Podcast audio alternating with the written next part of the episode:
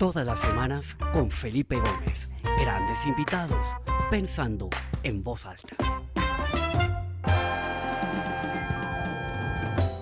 Hola, bienvenidos a todos a esta nueva edición del programa Pensando en Voz Alta. Mi nombre es Felipe Gómez y estamos acá como todos los martes a la misma hora. Eh, 1 pm hora del este de los Estados Unidos, 12 del día México, Lima, Colombia. Tenemos gente en Argentina, en Chile, que son las 2 de la tarde por allá. En España son las 7 de la noche. Veo gente que se conecta desde Suiza, desde Asia. Tenemos gente de distintas partes del mundo. Bienvenidos. Qué alegría, ya tenemos a más de 65 personas conectadas en este momento y se siguen conectando, se siguen uniendo. Si están acá por primera vez, bienvenidos. Esta es su casa. Qué alegría poder compartir con ustedes este ratico para, nada, pensar un poco, pensar un poco por fuera de la caja, conocer el punto de vista de algún experto, de algún conocedor de algún tema y aprender cosas nuevas.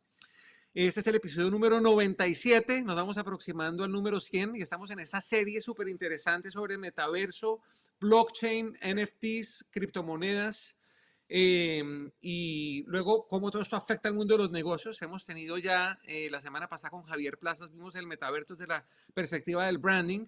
Yo tengo una invitada espectacular que estoy muy agradecido porque es una persona muy importante que conoce muy bien estos temas, fundadora del, del Digital Advisory Board y también de profesora del IE en Economía Descentralizada, Blockchain, eh, todas estas cosas nuevas que, no entendemos muy bien, pero vemos que está revolucionando el mundo y un poco el objetivo es tratar de entender un poco qué es lo que está sucediendo con todo esto.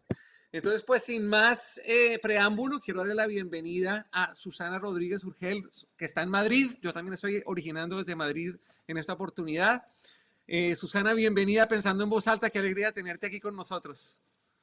Pues gracias a ti, Felipe, por invitarme. Muy, muy emocionada y muy ilusionada por tener un ratito de contacto con gente eh, pues a la que se quiere tanto, ¿no? De otras partes del mundo.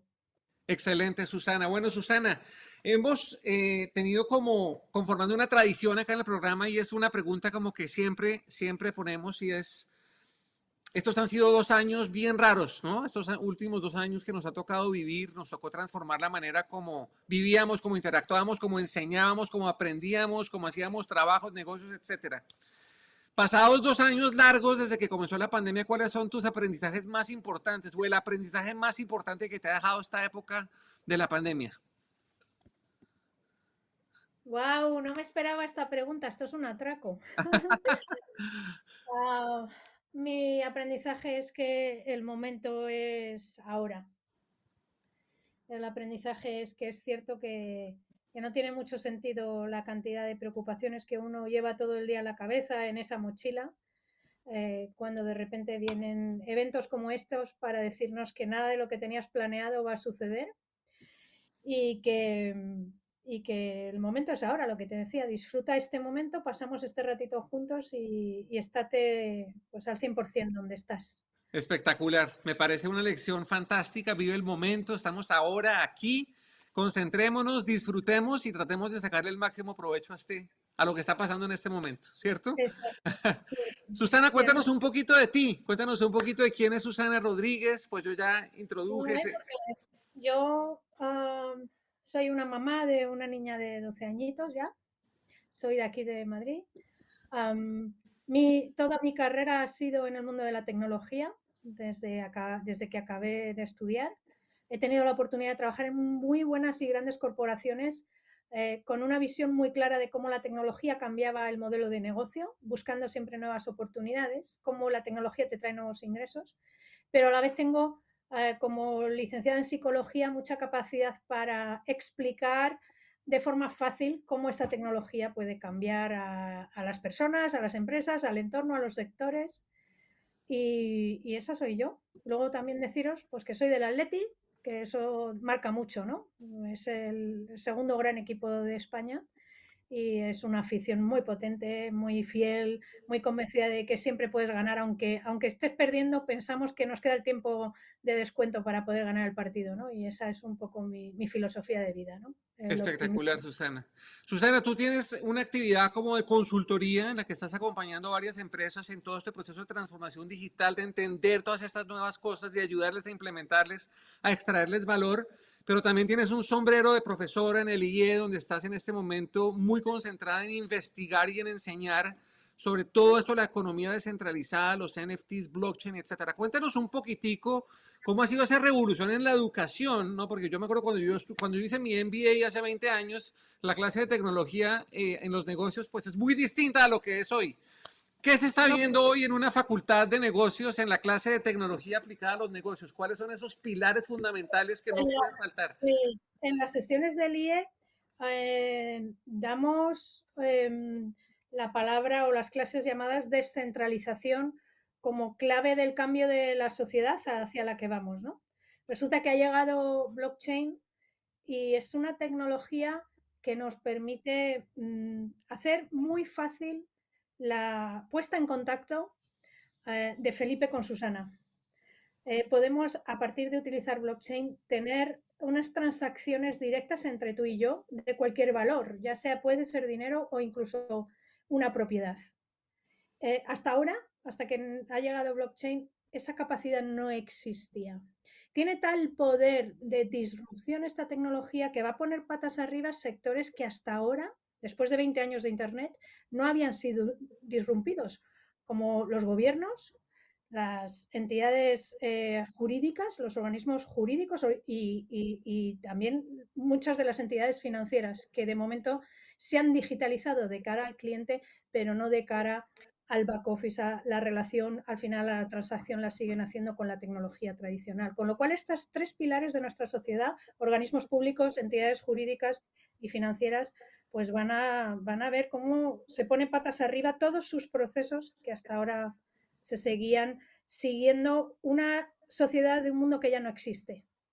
Excelente, Susana. Bueno, entonces ya que empiezas a hablar de blockchain como el fundamento que transforma todo, tratemos de explicar de una manera clara qué es el blockchain. Mi entendimiento es que es como un general ledger, ¿no? Como un libro de registros digital eh, que está distribuido en la red, pero pues digamos que eso es un poco lo que yo he leído Cuéntanos un poquito tú cómo le enseñas a tus estudiantes qué es el blockchain y cómo se puede aplicar esto en el mundo empresarial. Ah, pues imagínate, Felipe, que todos los que estamos hoy aquí, en este ratito, ya que vamos a aprovechar esa filosofía del COVID de aprende y disfruta el momento, imagínate que entre todos nosotros hacemos una blockchain. Y esa blockchain lo que nos permite es que a partir de este momento estamos todos conectados con todos y podemos hacer transacciones y enviarnos eh, dinero todos directamente sin necesidad de pagar por un banco, pasar por un banco. Igualmente, gracias a la blockchain, como está descentralizado todos los registros de las transacciones. A mí cuando me hablan de ese libro de contabilidad me, genera un poco de ruido y es como complejo, ¿no? Pero imaginamos que en vez de tener un banco, que es donde eh, si yo quiero hacer una transacción a alguien ahora de Colombia, tengo que ir a mi banco, mi banco eh, le, tengo que a veces incluso pedir permiso, ¿puedo hacer una transacción a este país? Me dice, venga, va, te la hago. Y tarda 48, 72 horas más una comisión. Cuando pasas al mundo blockchain, lo que estamos haciendo es que en vez de ser un banco el que lleve las cuentas, en vez de ser mi banco el que apunta a que esa transacción de Susana Felipe se va a hacer, pasa por todos los intermediarios hasta que llega a tu banco el dinero, en vez de ser eh, los bancos los intermediarios, gracias a blockchain, todos los que estamos en esa red somos el banco, porque todos llevamos las cuentas de todos. Con lo cual, cada vez que en blockchain alguien quiere hacer una transacción, una transacción, todos los ordenadores validan que esa transacción se puede realizar. Ya no necesitamos a alguien que centralice esa transacción, ya no necesitamos pedir permiso, nosotros somos el banco, todos somos el banco. Esto tiene sus ventajas, como estás viendo, porque podemos hacer las transacciones mucho más rápido. No necesitamos a nadie. Imagínate que yo quisiera hacer una transacción ahora mismo de, un euro a, todos los 200 que se han registrado a esta charla, ¿no? Eh, mi banco es imposible hacer 200 transacciones. Se vuelve, ellos se vuelven locos y yo tardaría horas. Eh, con blockchain lo puedo hacer en, como mucho, en 10 minutos están hechas esas 200 transacciones de un solo euro y con una comisión muy bajita. Esto cuando, cuando lo vas elevando, como lo vemos en las clases, eh, ha dado lugar a, las criptomonedas, ¿no? Por ejemplo, el Bitcoin.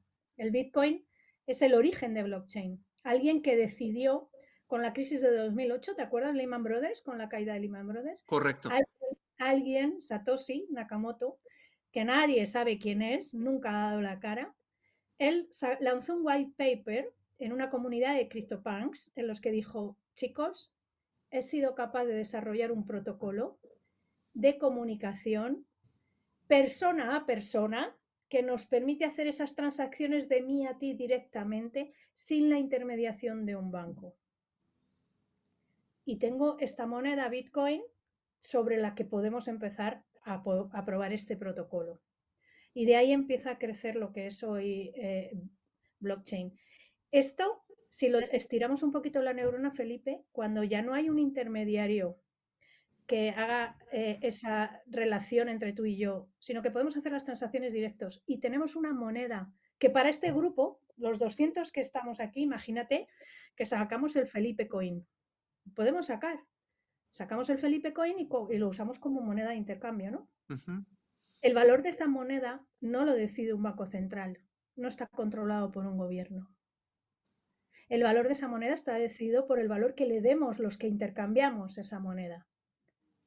Cuando ya no hay un gobierno que decide el valor de tu moneda, el precio, cuando ya no pueden influir políticas fiscales o monetarias en el valor de esa moneda, porque no hay un banco central que empiece a imprimir como loco para controlar esa economía, resulta que estamos dejando que sea la propia oferta y demanda la que vaya a decidir el valor de esa moneda. Y eso es lo que está pasando con Bitcoin. No hay un gobierno que decide su valor. Cuando tú pones esto y lo explicas en países como Venezuela, Argentina, donde las políticas monetarias llevan a una inflación tremenda, 20, 30, incluso hemos tenido países más cercanos aquí a España, ¿no? Habla con gente de Turquía, habla inflaciones que llegan a ser desbordantes.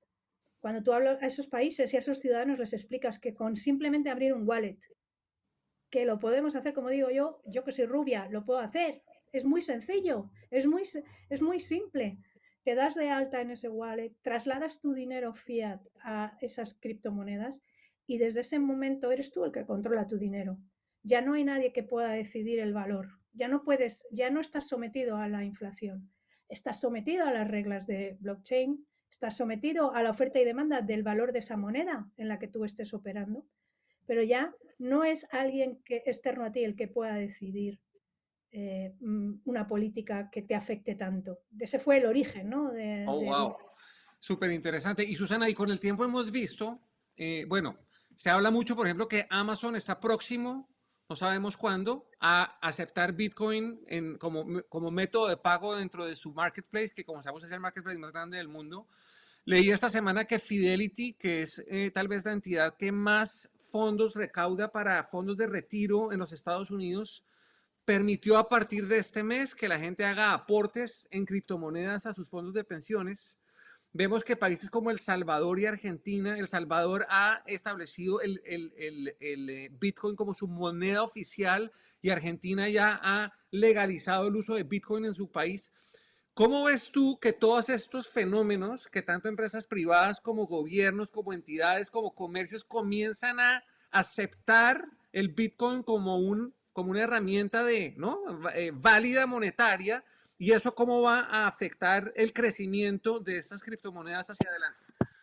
Es una palanca, sin duda es una palanca para todos los que estamos en este, en este entorno de apoyo y, de comprobar que al final esta tecnología ha venido para quedarse.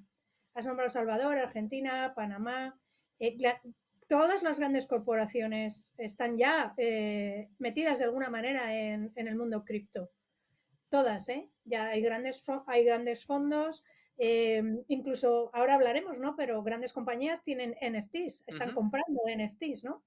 Eh, ya es algo a lo que a estas alturas, como digo yo, estamos en el año 13 después de cripto. Ya no hay compañía o no hay gobierno que no mire esta nueva tecnología como una oportunidad. Incluso los grandes países están ya trabajando sus propias monedas digitales. Así es. Para un poco tener una, un respaldo o algo sobre lo que competir con estas criptomonedas. Al final, a mi juicio, vamos a un mundo donde tendremos una cartera con distintas monedas digitales.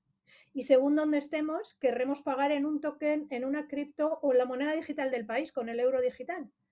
Podré ir a un bar en mi barrio, si en mi barrio sean, si todos los negocios de mi barrio han decidido tener su propio token, o criptomoneda y lo aceptan como moneda de cambio. Y en mi barrio, claro, imagínate, en nuestra comunidad de vecinos, pues todos, yo por pasear el perro, tú me das a mí unos tokens y yo esos tokens luego me los permite el del café, el del café como intercambio.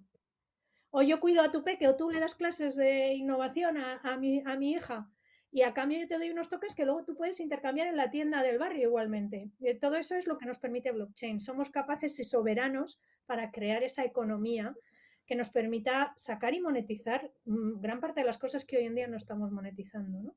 Entonces, ahora sí, te entiendo bien, el blockchain es como el fundamento que permite que estas criptomonedas existan y que eh, puedan ser transadas de una manera ordenada y con registro confiable, descentralizado y absoluto y que no puede ser alterado porque es muy difícil, lo que le da mucha seguridad. Pero entonces, además de las criptomonedas, luego entonces uno empieza también a intercambiar bienes y servicios y acá es donde aparecen los NFTs, ¿cierto? Eh, que es como el, token que te da la, eh, la propiedad de algo, si, si, es lo que más o menos tenemos. Cuéntanos un poquito qué es, un NFT y por qué es tan relevante en este momento. Muy, muy importante. Para hacerte una, eh, darte el contexto claro. blockchain efectivamente esa, es esa infraestructura, es la capa base sobre la que luego van a ir surgiendo otros desarrollos de negocios, pero con esa mentalidad de descentralizar, desintermediar, con lo cual quitará eh, muchísima burocracia. Es transparente porque permite que todos los que estemos en esa blockchain accedamos a la información. Es segura porque usa técnicas de criptografía para proteger la información. Y por último, la seguridad viene también de que al estar todo descentralizado está todo repartido en miles de ordenadores, con lo cual un hacker no puede entrar y manipular esa información. Tendría que entrar en miles de ordenadores a la vez para cambiar cualquier información. Y entonces, para darte sobre blockchain, surgen los tokens. Los tokens Em, son esas monedas. ¿Tú te acuerdas cuando íbamos de pequeño a los coches de choques y tu papá iba al kiosco y, pagaba y, le daban una ficha que tú metías en el cochecito de, choque, ¿no? Sí. Eh, eso, es, un token, es una ficha. Imaginemos que es una ficha. Entonces, hoy en día hay cuatro tipos de token. El primer token conocido son las criptomonedas. O sea que todas las criptomonedas son tokens. ¿Vale? Segundo token, estas fichas de utilidad, hay compañías que ya se han dado cuenta que gracias a blockchain pueden lanzar un token con el cual se relacionan con sus clientes de otra manera. Por ejemplo, en España hay una empresa que, un empresario que tenía un gimnasio y él siempre decía, ¿cómo es posible que la gente se me apunte, pague la primera cuota, venga el segundo mes y al tercero se me dé de baja? No hay incentivos para que vuelvan. Y él lanzó su token eh, por el cual cada vez que alguien va a su gimnasio le da más tokens y luego con esos tokens él los puede intercambiar pues por más sesiones, por mentorías eh, particulares o por productos asociados al mundo del deporte. Le ha ido también que al final se han ido asociando otros gimnasios, ¿no? Esos tokens los llamamos tokens de utilidad porque te sirven para algo. ¿Es útil para qué? Para cuando vayas al gimnasio, ¿de acuerdo? Hay un tercer token que son eh, los security tokens, que son los tokens asociados a acciones, a bonos, a dividendos. Y por último, están estos NFTs, que son los últimos en aparecer a nivel generalizado y que para mí son la puerta de entrada al Internet de la propiedad. ¿Por qué? Porque los NFTs, los non-fungible tokens, son unos tokens que lo que están haciendo es darte como un certificado digital de que tú tienes la propiedad de un activo, ya sea un activo digital, por ejemplo, una imagen, o incluso que tú tienes la propiedad digital o los derechos sobre un activo físico, por ejemplo, una, participación en un piso. Entonces, por eso te digo, para mí son la puerta al Internet de la propiedad.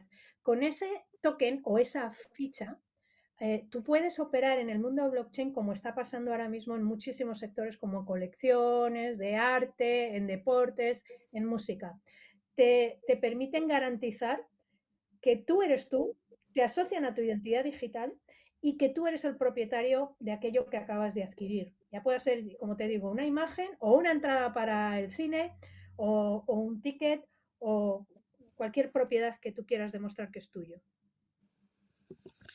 Ok, hablábamos con Javier la semana pasada que eh, del metaverso. Y aquí un poquito los, los NFTs empiezan a, a, a, a, volverse elementos fundamentales del metaverso, porque Javier nos contaba cómo empresas, y eh, él específicamente habló de moda y lujo, ¿no? Pues grandes empresas de lujo y de moda como Nike, como Chanel y como muchas otras empresas, han ya eh, abierto sus tiendas en el metaverso para que la gente pueda vestir sus, sus avatars, ¿no? Y entonces cuando uno compra unos, un par de tenis Nike en, en, en, el metaverso, pues esos tenis Nike vienen asociados a un NFT que te dan la propiedad de esos tenis Nike que certifican que esos son tuyos. Eh, también ha habido un auge inmenso en el mundo del arte y vale la pena si alguien está interesado en esto que vea la conversación que tuvimos con Adriana Buckley hace más o menos un, año. Eh, ella es una experta en arte que está en Londres y hablamos cómo los NFTs están revolucionando el mundo del arte en una conversación extraordinaria. Pero también en el mundo del arte se ha convertido esto impresionante y, tú en la invitación que pusiste en LinkedIn decías, ¿por qué hay gente que paga 500 mil dólares por, por una imagen de un gorila? Eh, cuéntanos un poquito qué, qué, aplicaciones han tenido los NFTs hasta ahora. Es, es, es una, un token relativamente nuevo y cómo lo ves tú hacia el futuro que se van a consolidar como un elemento importante para las empresas y para los negocios. Y para nosotros, para ti, para mí, te decía antes que había cuatro tipos de token y te quería llevar al final a la conclusión de que todo, todo se puede tokenizar, hasta el talento. Okay. Hasta el talento lo, lo, podemos tokenizar, ¿no? Y cuando decíamos lo de cómo es posible que hay detrás de que alguien sea capaz de, pagar más de 500 mil dólares por un mono aburrido, los Bored App, que son uno de los NFT más famosos. Eh, en realidad lo que están haciendo estas compañías que ya tienen esa visión es, yo sé que cuando tú estás adquiriendo esta imagen al inicio, lo estás haciendo un poco con, con, esa visión de sentirte representado, ¿no? Estás, estás identificándote como un pionero al tener esa imagen y la usas en tu perfil de Twitter, por ejemplo. Pero han ido desarrollando eh, en torno al NFT eh, el modelo sobre el cual está basado es que primero que es único, no hay dos eh, monos aburridos iguales. Ojo, okay. tú eres tienes la propiedad digital sobre uno de la colección en los que solo hay 10.000. ¿De acuerdo? Uh -huh. Ok, una colección limitada, como una serigrafía limitada. Exacto, forma parte de este mundo de los NFTs relacionados con las colecciones ah, y el arte, por ejemplo, la escasez. Cuando tú adquieres una obra de arte, estás adquiriendo aquello que a ti te hace sentir algo, te lleva a la emoción de tener ese cuadro seguro que lo comentasteis en aquel podcast, pero además sabes que ese escaso es único, no hay otro igual. Con estas colecciones, igual, sabes que tu mono aburrido con un cigarro en la boca y el pelo blanco es el único, no hay otro igual entre los 10.000. Eso ya me hace sentirme especial, me genera esa emoción y luego me hace sentir especial porque estoy dentro de una comunidad. Y eso es lo que ha hecho esta empresa Yuga Labs, que es la que lanzó los Bored ha ido construyendo sobre esa, eh, esa comunidad, eh, apoyándose en blockchain, nuevos servicios, funcionalidades y utilidades para todos esos que tienen ese mono aburrido. Eh, gran parte del impulso lo dio que personajes de, del mundo del deporte, de la música, eh, personajes de hoy en día, DJs, todos están ahí metidos. Los grandes, los que están más pegados a las nuevas tendencias, todos forman parte, todos tienen su mono aburrido. ¿Eso qué hace? Que quieran las marcas llegar hasta ellos. Gracias a que tú tienes un NFT, las marcas que quieran llegar a la comunidad de los monos aburridos, por ejemplo, si yo fuese una gran compañía y quiero llegar hasta esa comunidad, me iría al metaverso y montaría un evento al que solo puedes entrar si tienes un NFT que sea de los monos aburridos. Okay. ¿Tú me sigues? Sí, sí, sí. Luego, Yuga Labs ha ido construyendo sobre los monos aburridos. Eh, por ejemplo, uh, lanzó hace creo que dos meses uh, una banda de monos aburridos de música que van a ir por el metaverso tocando. Fíjate qué inventiva tienen. Si tú, tú eres una de las empresas, Samsung, que ya tiene su espacio en el metaverso, puede contratar a la banda de los monos aburridos, la banda musical de monos aburridos, para que vaya a su local del metaverso y apalancándose en ellos atraer a gente a ese evento donde vender sus móviles. Wow. Pero es que luego han ido un pasito más allá y sacaron su propio token, su propia criptomoneda, el ApeCoin. ¿Para qué? Para hace 15 días lanzar su propio metaverso, Other Side, donde fíjate dónde van los tíos. Han cogido, han lanzado el metaverso que ha sido creo que hace una semana bloqueó Ethereum por el coste de las transacciones tremendas El coste de las transacciones en Ethereum, que es la segunda gran blockchain, eh, eh, implica, ha, sido tan alto que, casi que, paró, nos bloqueó a todos, nadie podía hacer una transacción, ¿no? Bueno, pues ese metaverso Otherside eh, no solo está pensado para las comunidades que tienen monos aburridos, los Bored sino en su publicidad dejaban ver que iban a invitar a otros que tuvieran NFTs de otras grandes colecciones como los CryptoPunks, etcétera. ¿Eso a qué nos lleva a todos los que estamos por aquí revoloteando? Yo también quiero ser parte de esa comunidad. Sí, una cosa aspiracional. Es aspiracional. Imagínate que yo eh, tengo uno de esos NFTs a los que hay un evento en el metaverso de Otherside y sé que entre esos está, puede estar Madonna. Yo sé que mono aburrido tiene Madonna, yo sé cuál es. Me lo puedo encontrar en el metaverso. No tendría otra opción yo para estar con Madonna más que esa. Wow. Me, me, está siguiendo por dónde va. O sea, esa parte del mundo de los NFT, de los coleccionables asociados al mundo eh, eh, del arte y de muchas veces se tilda de especulación, pero hay algunos proyectos que, tienen, que sí que tienen esta visión de ¿Cómo hago yo para ir desarrollando ese negocio? Ellos tienen la capacidad de ver el NFT al final, como te identifica, como te decía antes, como propietario y tu identidad digital única de esta imagen te va a dar acceso a este evento. Luego las marcas, si queremos seguir estudiando la neurona, pueden hacer infinidad de acciones para todos los que tengan de estas colecciones de NFTs una entrada especial para ir al concierto en real, al concierto real de este, de este cantante y le vamos a abrir una ventana de, compra del ticket antes. ¿Me sigues? Sí, te sigo. Además, ahí puedes ya empezar a, construir las grandes empresas y la gente que esté aquí de marketing y de, y de, branding y de comunicación y de innovación, pues sobre eso, esos blockchain y esos son los NFTs. Te permiten tecnológicamente relacionarte one to one de esta forma tan personalizada y que genera tanto valor para el que tiene el NFT como negocio para la compañía. Qué cosa tan interesante. Pero yo te hago una pregunta y, me surgió una gran duda, eh, Susana, porque es que yo veo que este mundo hay como dos grandes poblaciones o dos grandes formas de abordar este, este, mundo del Web 3.0 y las criptomonedas y los NFTs y todo esto. Uno es la gente que lo ve totalmente natural y está ahí metido y se compra el NFT y se compra el mono aburrido y ta, ta, ta, y, y, lo, y lo ve totalmente natural. Y hay otra gente, como yo, que, realmente me cuesta trabajo entender, asimilar y encontrarle una lógica eh, que explique un poco, ¿no? Ese nivel de especulación, esos precios ridículos, todas esas cosas. ¿Qué diferencia esos dos grupos? ¿Qué es lo que está diferenciando esos dos grupos? ¿Qué es, ¿Qué es lo que ellos ven que nosotros no estamos viendo? Pues los que tienen la oportunidad de entrar pronto a hacer estas inversiones están viendo esta capacidad que te decía de establecer esa conexión, de crear esa comunidad en torno a ese NFT, de saber que luego ese NFT que tú estás ahora haciendo esa inversión, aunque salga con precio un poco elevado o unos precios de 3.000 dólares a lo mejor en su mejor momento, tienes esa visión de saber que esto detrás va a generar mucho más valor. Es como todos los que estamos en el entorno cripto, cuando entramos en Bitcoin hace unos años, ah, yo por ejemplo cuando compré no veía un entorno revolucionario. Ah, no, iba contra el gobierno, sino que me di cuenta que ahí había, estaba estoy invirtiendo en tecnología, en la tecnología del futuro, estoy invirtiendo en las carreteras del futuro. Cuando tú entras en estas colecciones de NFT, es verdad que tienes que ser muy cuidadosa, es verdad que tienes que dedicar tiempo a estudiar de qué va este proyecto. ¿Van a ser capaces de crear esa comunidad? El NFT en el que yo estoy invirtiendo ahora va a generar mayor valor. ¿Dónde está el valor que se puede llegar a generar en esta comunidad o en la relación? ¿Qué hay detrás? Hay algunos NFTs que están asociados al mundo de los juegos.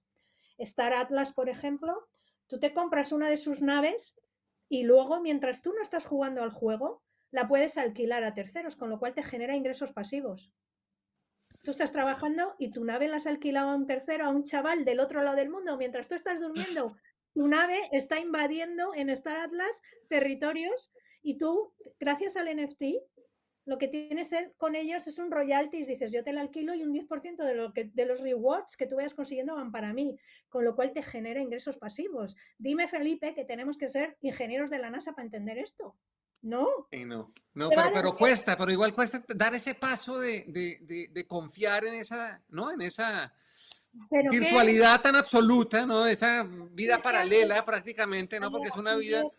Sentido común igual que tú dedicas tiempo a investigación y cualquiera de los que nos están escuchando, cada uno tendrá su pasión y le gustará leer sobre el vino. esto es leer mucho sobre este NFT o esta comunidad o blockchain que me puede aportar a mí. Por ejemplo, para ti, Felipe, y para todos los que somos em, estamos en el mundo de la educación por vocación, ¿no? que nos gusta compartir, dar conferencias, enseñar y que muy pocas veces monetizamos bien nuestra propiedad intelectual y nuestro talento. ¿Te acuerdas que te he dicho que puedes tokenizar tu talento? Claro. Gracias, gracias a blockchain y a los NFTs, tú ahora mismo con todos tus seguidores puedes establecer una comunidad basada en tokens. Con lo cual, con esos tokens, todos tus suscriptores tienen su NFT. Y tú puedes tener para con ellos, puedes eh, enviarles contenidos de mucho mayor valor añadido en privado, dándole una exclusividad. Puedes organizar con ellos eventos one-to-one, puedes tener sesiones en directo. Gracias al mundo del NFT, esa tecnología te permite hacerlo fácil, rápido y empezar a monetizar mucho mejor tu talento y tu capacidad de relacionarte con todos tus clientes, cosa que ahora no, no estamos haciendo. Muy interesante. Los artistas, cuando decimos artistas o las grandes marcas, supongo que Javier lo comentó el otro día, gracias al mundo de los NFTs, ah, tú le das a alguien la propiedad digital de, tu arte, pero los derechos del arte, el, el, cuadro es tuyo, el cuadro, tú has comprado un cuadro, pero el artista sigue teniendo los derechos de autor. Pero tú con el NFT y en el smart contract que se graba en la blockchain, estableces que hay unos royalties de por vida. De tal manera que si yo vendo una imagen en un NFT ahora mismo, en OpenSea, que es uno de los grandes marketplaces, en el smart contract asociado a ese NFT, si tú mañana revendes esa obra de arte digital, yo como autor puedo cobrar royalty. Cosa que oh, ahora mismo los artistas venden una vez el cuadro, pero si ese cuadro se revende porque se ha revalorizado, el artista ya no recupera jamás su valor. ¿Me sigues? Sí, sí, claro.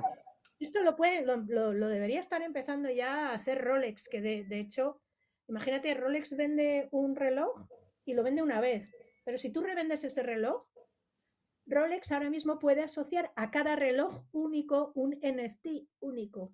Y cuando el dueño del Rolex quiera vender el Rolex, qué mejor manera de autenticar que el Rolex es auténtico, no es un Rolex de los El NFT, claro. Tengo el NFT y está Rolex detrás garantizándolo. Pero es que Rolex dice, te doy la garantía de que eres la propiedad de este activo es tuyo, gracias a que además está en la blockchain, pero tú cuando lo revendas, a mí me das un royalty. Con lo cual Rolex empieza a ganar mucho más dinero, porque cada vez que Rolex es vendido, ¿me sigues? Porque hay una transparencia absoluta. Es transparencia, es seguimiento, esa capacidad de generar muchísimo más negocio para, todas las. Ay, Susana, se nos acabó el tiempo y eso es tan interesante.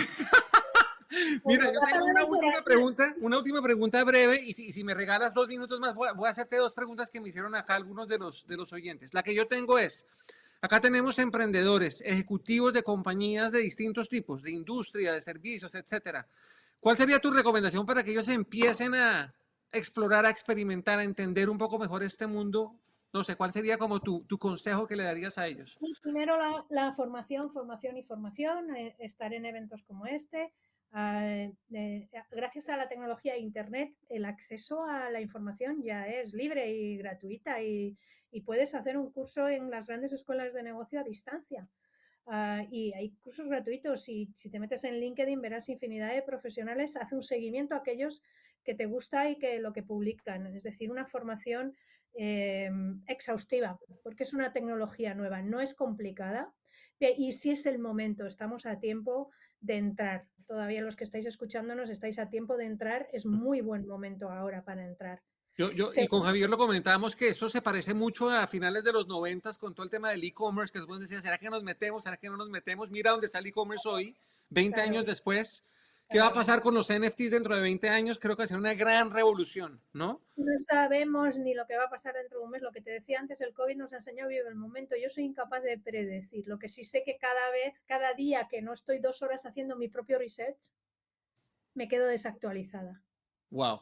Totalmente. Mira, acá un, comentario que me gustó mucho que hizo una persona. Dice, mi hijo de 17 años compró un apartamento en el metaverso. A mí me cuesta mucho trabajo entender como a Felipe bien las implicaciones. ¿Hay algún riesgo o recomendación como madre y vieja que no entiendo nada de esto?